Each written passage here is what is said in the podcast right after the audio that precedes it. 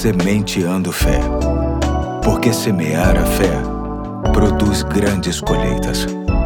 Olá, hoje é segunda-feira, dia 14 de novembro de 2022. Aqui é o Pastor Eduardo e estamos felizes por você estar conosco neste início de mais uma semana. E para tanto, vamos deixar uma nova reflexão com base no livro Indescritível Devocionais sobre Deus e a Ciência, que está adaptada e será trazida pelo meu parceiro mais velho de projeto. Vamos ouvi-lo com carinho. E aí, tudo beleza? Sou André Guilherme, filho do pastor Eduardo e membro da Igreja Batista do Fonseca. E com alegria trago mais esta mensagem para o seu coração. Ouça com atenção. Deixe-me falar uma coisa para vocês. Parece que a minha mãe tem olhos na parte de trás da cabeça. Você sabe por quê?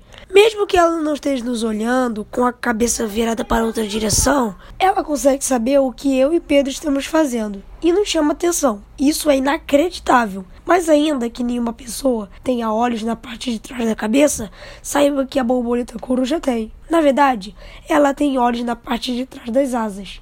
Tecnicamente, não são olhos, mas sim manchas que parecem olhos. Veja bem, Deus deu à borboleta coruja uma maneira de se manter segura. A parte de trás das asas parece ter olhos, como os de uma coruja.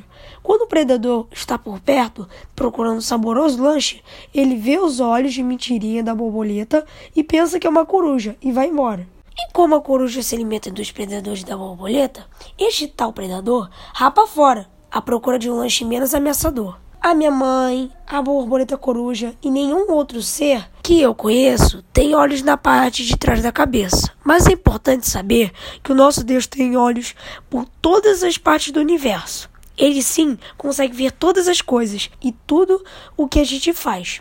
É por isso que, mesmo que alguém não esteja nos vendo, precisamos entender que Deus está vendo e isso precisa fazer com que a gente se comporte direitinho, conforme a palavra de Deus nos ensina. É como está escrito em Hebreus capítulo 4, versículo 13: Nada em toda a criação está oculto aos olhos de Deus. Tudo está descoberto e exposto diante dos olhos daquele a quem havemos de prestar contas. Valeu? Hoje fico por aqui, forte abraço e até a próxima segunda, quando meu irmão Pedro estará trazendo a mensagem. Tchau, tchau. Valeu, André. Forte abraço também. Deus te abençoe, assim como a todos que nos ouvem. E até amanhã com uma nova série, se Deus quiser. Até lá. Tchau, tchau.